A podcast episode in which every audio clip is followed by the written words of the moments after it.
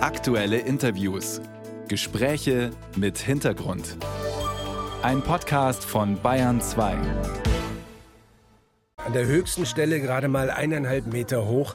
Der Mars Rover Opportunity war nun wahrlich nicht das größte Gerät, das die NASA je ins All geschossen hat, aber seine Mission gehört zu den erfolgreichsten. Bayern 2 kurz erklärt. Im Juli 2003 startete vom Weltraumbahnhof Cape Canaveral in Florida eine Trägerrakete mit an Bord der Mars Rover Opportunity. Ein halbes Jahr später, im Januar 2004, landete der Rover auf dem Mars. Sechs Räder hatte Opportunity, 185 Kilo schwer war er. Er sollte vor allem Bodenproben nehmen, um festzustellen, ob es Wasser auf dem Mars gab. Die Mission war von Anfang an von technischen Problemen geprägt. Der 185 Kilo schwere Rover fuhr sich im Sand fest, ein anderes Mal konnte ein Greifarm nicht eingefahren werden und immer wieder gab es Staubstürme. Der Staub verhinderte, dass Sonnenlicht auf die Solarpaneele des Roboters kam. Damit sollten die Batterien geladen werden. Weil das Aufladen der Batterien immer wieder für Probleme sorgte, wurde die Mission letztendlich auch beendet. Trotzdem war der Mars Rover Opportunity ein voller Erfolg. Aus den geplanten 90 Tagen Einsatzzeit wurden am Ende 15 Jahre mit mehr als 200.000 Bildern, die Opportunity an die Erde schickte. Zum letzten Mal im Juni 2018. Jetzt begrüße ich Ernst Hauber vom Deutschen Zentrum für Luft- und Raumfahrt. Er ist Geologe und forscht vor allem zur Entwicklungsgeschichte des Mars. Grüße, Herr Hauber. Grüß Gott, Herr Büllmann. Als Opportunity also vor 20 Jahren auf dem Mars gelandet ist, hätten Sie sich damals erhofft, dass er tatsächlich das liefern kann, was er dann alles geliefert hat? Gehofft haben wir das natürlich schon, aber es war keineswegs sicher, dass das alles so wunderbar klappt. Es gab viele Beispiele vorher, bei denen Mars-Missionen verloren gegangen sind oder nicht das geliefert haben, was sie sollten. Insofern war das eine sehr positive Überraschung.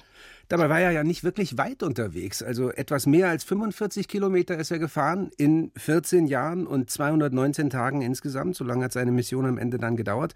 Aber das war dann halt doch gleichzeitig sehr viel weiter und auch sehr viel länger, als ursprünglich mal geplant war. Das war der eigentliche Erfolg, oder? Der eigentliche Erfolg war die Wissenschaft, die er dabei gemacht hat. Wir mhm. messen den Erfolg nicht an den gefahrenen Kilometern, obwohl das natürlich auch schön ist. Aber was uns wirklich interessiert, sind natürlich die Messungen, die er in dieser langen Zeit und auf dieser langen Distanz gemacht hat. Was haben wir denn mit Hilfe von Opportunity gelernt? Was hat er gemessen? Was wissen wir jetzt, was wir vorher nicht wussten? Wir wissen jetzt sehr viel besser, wie flüssiges Wasser in der Vergangenheit des Mars die Oberfläche gestaltet hat und sie auch verändert hat über Verwitterung. Wir haben viele Minerale entdeckt, viele Hinweise auf Wasser, die wir aus der Umlaufbahn nicht entdecken konnten, weil sie räumlich gesehen viel zu klein sind, als dass sie in Satellitenaufnahmen zu sehen werden. Insofern hat uns Opportunity ein sehr viel besseres Bild davon vermittelt, wie Wasser und auch Grundwasser die Oberflächenzusammensetzung des Mars beeinflusst haben.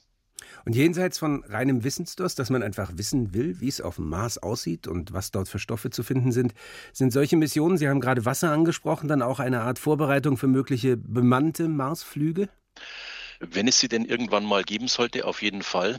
Denn sollten bemannte Missionen mal auf dem Mars landen, werden sie nicht alles was sie dort oben brauchen, mit sich schleppen können. Und Wasser ist ein besonders äh, schweres äh, Überlebensmittel, das äh, Menschen brauchen und das es auf dem Mars gibt. Wenn wir also besser verstehen, wie Wasser derzeit und auch in der Vergangenheit sich auf dem Mars verhalten und verteilt hat, ist es eine große Hilfe dabei, solche Missionen zu planen. Deshalb geht die Suche ja auch noch weiter. Die letzten, die erfolgreich auf dem Mars gelandet sind, das waren die Chinesen. Teilen die ihre Daten dann mit der internationalen Forschungsgemeinschaft? Also gibt es da Kooperation? Äh, sowohl als auch, ja, sie teilen ihre Daten.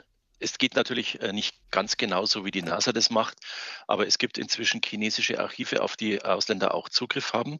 Und sie kooperieren natürlich auch äh, mit ausländischen Forschungsinstituten und Wissenschaftlern. Ich war selber letztes Jahr einmal in China und habe mir dort angehört, was sie mit dem Rover unter anderem gemacht haben.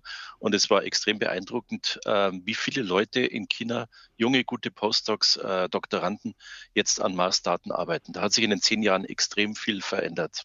Sie klingen ein bisschen neidisch. Hat sich da was verschoben? Fehlt Ihnen was, äh, was den Nachwuchs angeht, hier bei uns in Deutschland und Europa?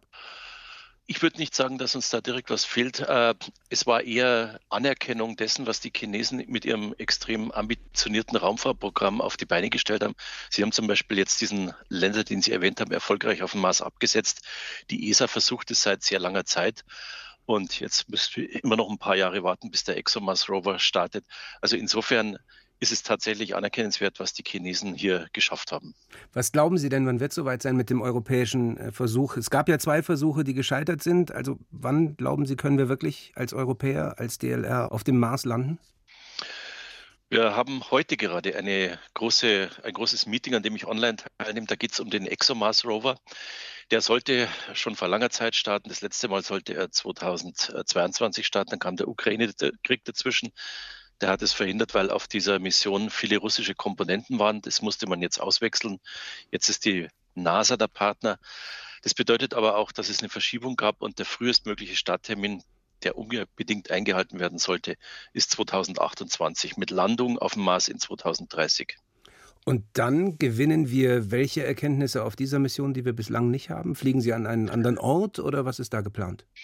Wir fliegen an einen anderen Ort, aber das eigentlich Neue an dieser Mission, was keine andere Mars-Mission äh, bis jetzt gemacht hat und auch keine, die in Planung befindlich ist, ist, dass ExoMars zwei Meter tief in den Boden reinbohren kann. Das ist wichtig, weil in zwei Meter Tiefe der Einfluss der kosmischen Strahlung verschwunden ist und organische Bestandteile, also mögliche Nachweise von vergangenen Leben, würden an der Oberfläche schnell durch diese Strahlung zerstört werden. In zwei Meter Tiefe, so hat man ausgerechnet, würden sie auch über geologische Zeiträume erhalten bleiben. Deswegen diese zwei Meter und deswegen äh, wird es nach wie vor spannend sein, was ExoMars macht, trotz der anderen Missionen, die alle vorher schon da waren. Die Erforschung des Mars geht also immer weiter. Ernst Hauber war das vom Deutschen Zentrum für Luft- und Raumfahrt im Gespräch mit der Bayern 2 Radiowelt. Herr Hauber, vielen Dank für das Gespräch. Sehr gerne. Dankeschön.